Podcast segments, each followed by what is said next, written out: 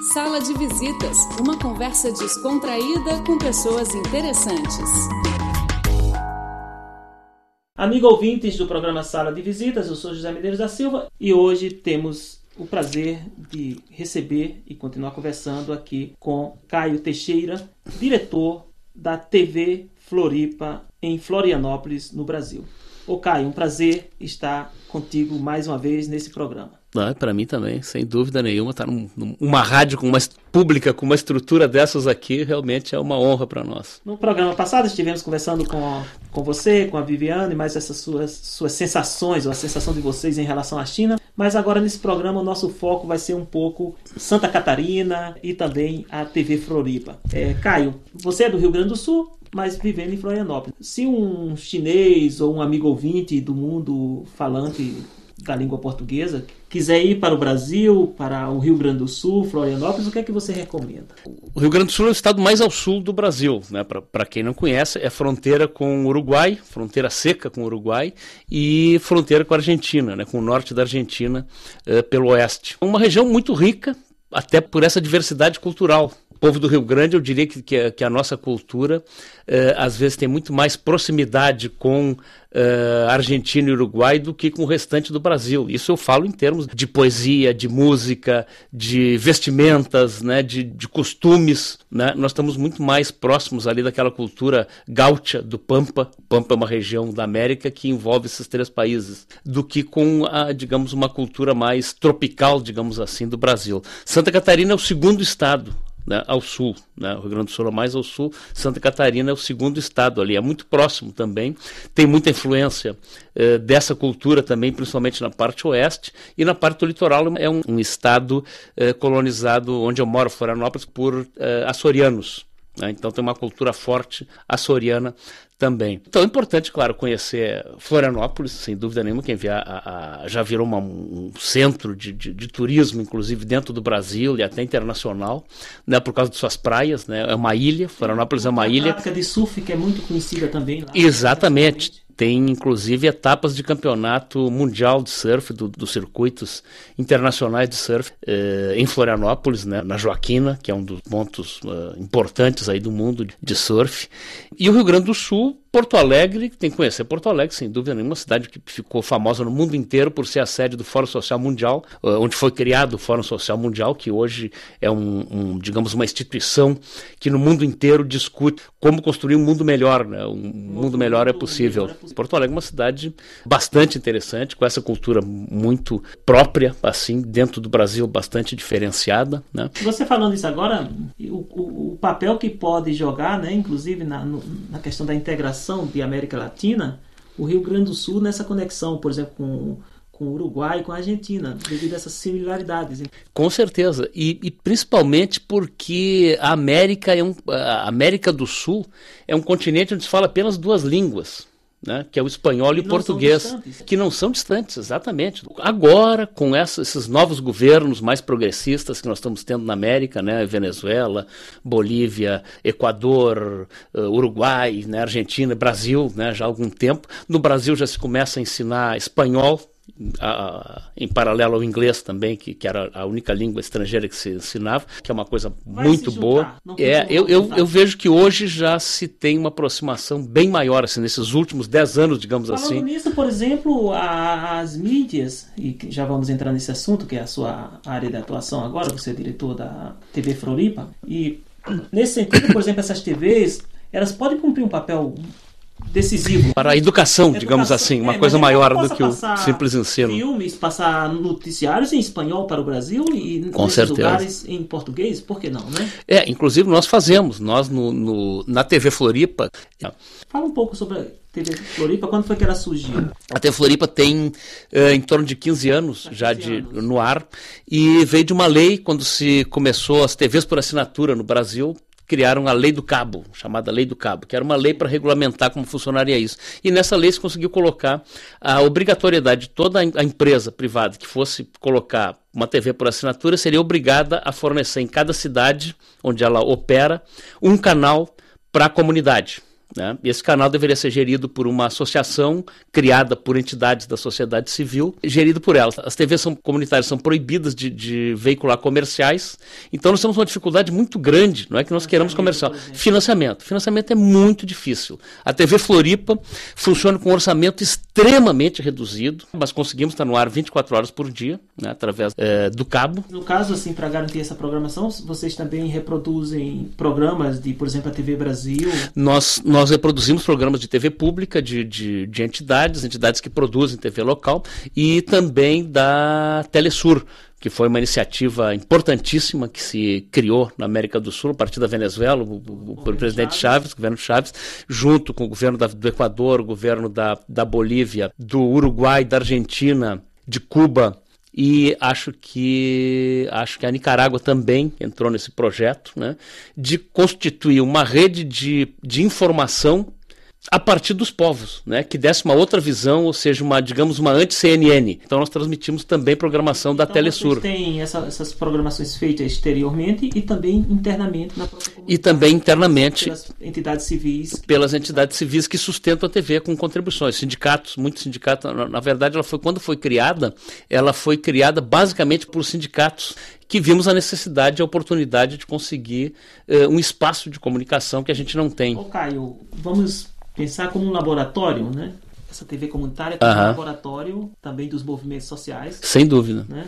Nesse sentido também as lições já são muitas, né? Em 15 anos com certeza, com certeza. Só sobreviver 15 anos sem dinheiro, sem um centavo de dinheiro público, sem poder veicular comerciais. Então, nós trabalhamos lá com contribuições mensais que os sindicatos vão e entidades da sociedade civil, outras entidades, de entidade de organização, de mulheres, enfim, de, de, de outros setores da sociedade organizada. Se pode fazer muito com pouco. Você está falando fundamental esse laboratório, essa experiência, para vocês saberem o que querem, o que é necessário. Exatamente. E uma das coisas que é necessária é a gente mudar é, essa estrutura, a legislação. Nós estamos com projeto de iniciativa popular no Brasil, ou seja, no Brasil existe a possibilidade do, das pessoas, dos cidadãos apresentarem projetos de lei para o Congresso. E nós estamos com um projeto de lei de iniciativa popular, coletando assinaturas, precisamos de 1 milhão e 300 mil assinaturas e vamos conseguir, para regulamentar as comunicações, para democratizar a comunicação. Na verdade, simplesmente para aplicar a Constituição. Um projeto de lei que aplique aquilo que, que a Constituição determina, que é um terço para cada setor. E pretendemos, aí sim, conseguir ampliar o espaço público de televisão, que é o espaço onde o povo possa diretamente se manifestar, apresentar suas programações, produzir seus programas né, e realmente trazer a cultura popular. Uma coisa que tá, você está também trazendo assim nessa conversa e que nos ajuda a pensar é que o monopólio da comunicação ele é muito mal para todo o conjunto da sociedade porque inclusive determinados costumes, valores culturais de determinadas regiões que hoje podem e são buscados e são apreciados por pessoas do mundo inteiro, eles ficam escondidos, né? Exatamente. E, e saber como pensa aquela comunidade, pensa, como age, como vive, como trabalha. Então as TVs é, comunitárias podem cumprir um papel muito relevante certamente na transmissão Certamente. Esse local para um espaço mais universal. Com certeza, é o que nós queremos. Inclusive, eu estava vendo aqui, nessa minha visita à China, assim, a, a, a, produção cinematográfica na China é uma coisa muito grande. Se produz muito cinema, muito filme de qualidade, bons, e que não chega no Ocidente. Isso é uma coisa que eu acho que é papel também das TVs, enfim, das TVs comunitárias, das TVs públicas, TVs no, em todos os países, universitários, exatamente, que, que estão no, no rol das TVs públicas, né? Eh, essa, essa troca de informação nós já temos a TV Brasil, que é uma TV, uma rede nacional pública, criada pelo segundo governo Lula, que tem, por exemplo, um, um programa onde é, passa cinema ibero-americano. É interessantíssimo, nós poderíamos ter um, um espaço é, com cinema, cinema asiático. cinema asiático, por exemplo, da, da, mesma forma, né? Mas precisamos ter, eu acho que esses contatos, né? essas conexões, precisamos estabelecer mais conexões assim com a, com a cultura, com as organizações de, desse mundo que é a Ásia, né? Dessa outra metade do mundo é, que é a Ásia.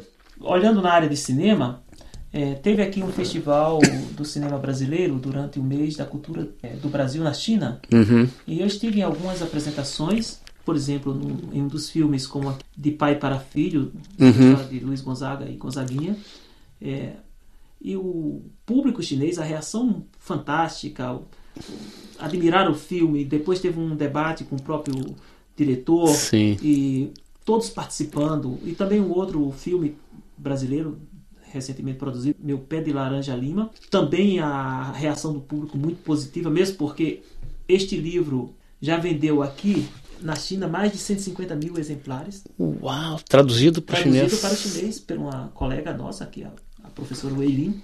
E o que eu percebi ali é que tem um interesse, mas a questão da distribuição não está, não está organizada. Exato, exato. Então, mais chineses poderiam ver, iriam gostar, é. iriam apreciar, iriam olhar para o Brasil de uma forma diferente, ver a diversidade brasileira, mas não chega porque os caminhos não estão construídos para atingir grandes públicos. E o mesmo caso ocorre em relação ao Brasil, não é isso? Eu diria que no Ocidente a, a, distribuição de filmes, a distribuição de audiovisual está concentradíssima em poucas distribuidoras internacionais com seus braços nos países e que, da mesma forma como a mídia privada que eu falava no Brasil, controlam o que se pode ver no Ocidente, o que se deve ver no Ocidente, aquilo que for lucrativo, aquilo que for do interesse comercial dessas empresas que fazem a distribuição.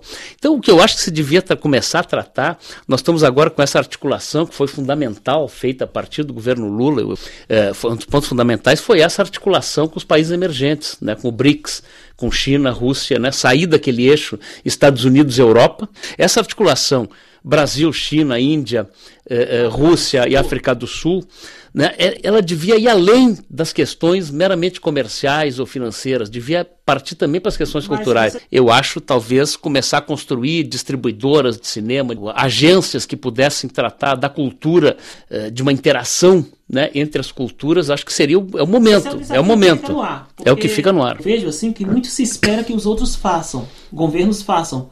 Mas talvez eles não tenham nem tempo, nas estruturas limitadas dos próprios gerenciamentos sociais, de pensar determinadas coisas como um conjunto mais amplo da sociedade civil pode pensar. Então é o caso, é. talvez, de uh, esses próprios segmentos, como as TVs comunitárias, as TVs públicas, eu acho, né? Uma, uma, uma, TV Brasil, ou aqui a rede da Rádio China Internacional, trabalha com TV, trabalha com todas as mídias, né? Então, talvez instituições como essas, como a TV Brasil, como as TVs universitárias no Brasil, como, enfim, e nos outros países também, né? Como a TV pública. Uh, exato. Talvez um Tá, esteja faltando uma articulação entre esses veículos, né? E eles podem ser talvez o grande motor da divulgação do cinema, da, da Caio, das produções talvez, audiovisuais. Talvez eles ainda não se perceberam, né? Exatamente, eu acho que então, é isso. Então, é. agora o grande desafio é despertar a percepção.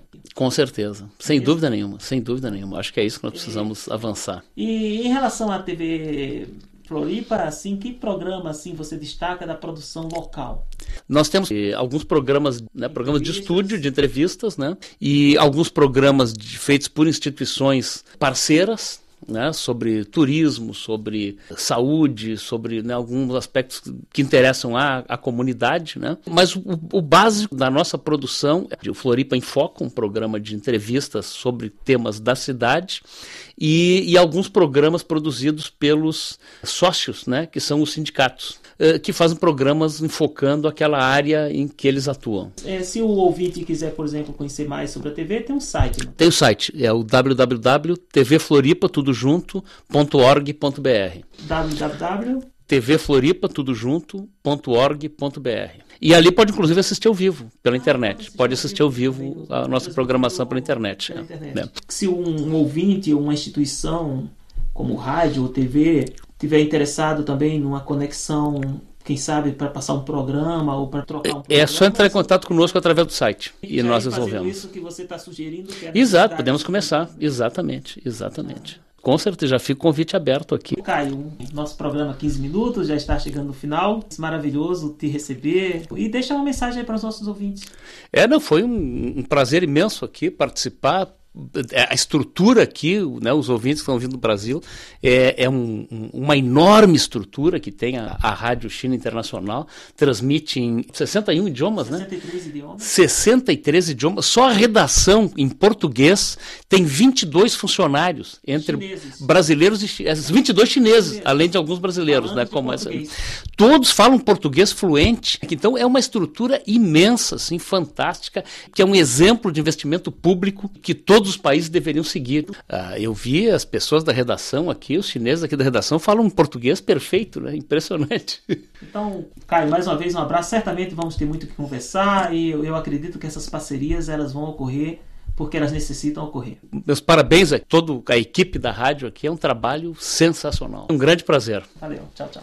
Amigo ouvintes do programa Sala de Visitas, eu sou José Medeiros da Silva e hoje nós ficamos por aqui. Obrigado pelo seu carinho e a sua audiência e até a próxima semana. Tchau, tchau.